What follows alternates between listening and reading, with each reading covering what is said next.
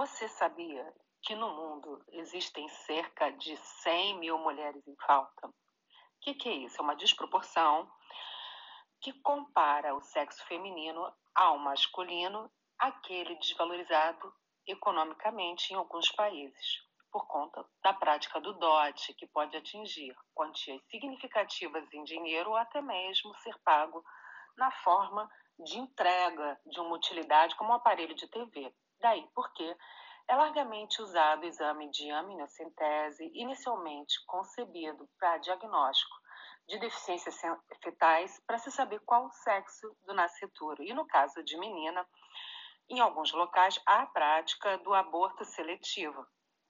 E quando tal não é possível, as famílias partem para o infanticídio ou mesmo o abandono de meninas bebês. Na China, por exemplo, a população rural recebeu uma autorização para a concepção de segunda criança, se por infelicidade a primeira fosse menina.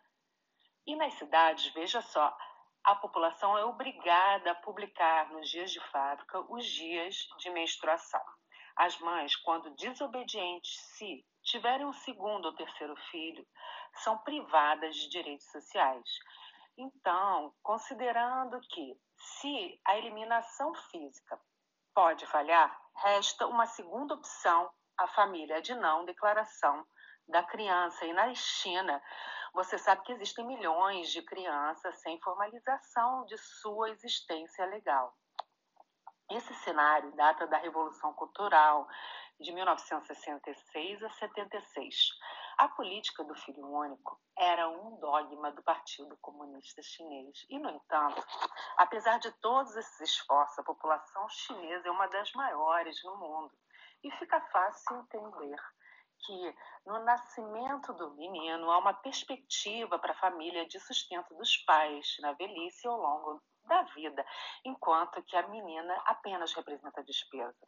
Assim, não é difícil também compreender o porquê da China ser um dos maiores países no que pertine à prática de remoção de órgãos, transplantes e comercialização de órgãos, uma das práticas modernas de escravidão.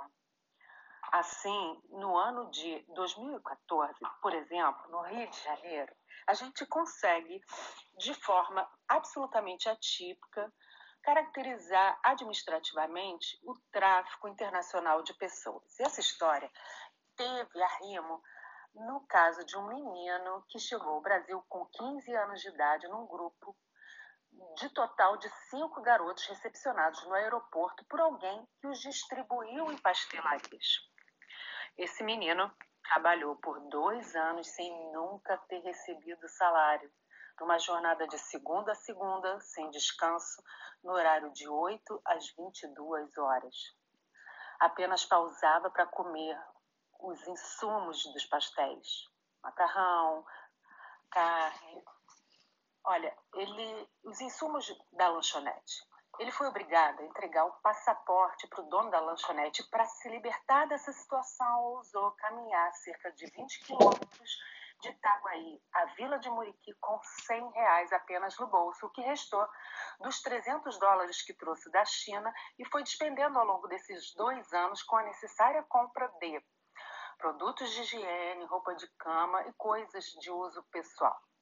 Esses matizes nos desafiavam nessa época e o principal é, interesse foi pensar em como, através dessa regra particular, poderíamos tratar o tema como uma generalização a fim de conceber socorro para quem não sabe falar o idioma nacional.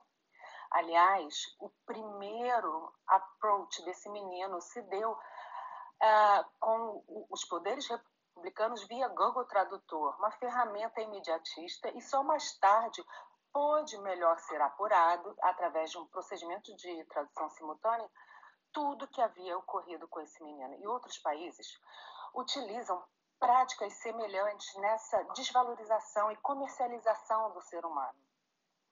São eles Coreia do Sul, Taiwan, Índia, Paquistão. Nesses países, não raro, também é encontrarmos crianças cedidas para adoção em outros lugares mais desenvolvidos, a exemplo dos Estados Unidos. Portanto, se você se interessou por esse tema e esse tema não se exaure em apenas um podcast, sugiro que você continue a nos acompanhar, porque vamos tratar do assunto de forma mais robusta. Um abraço.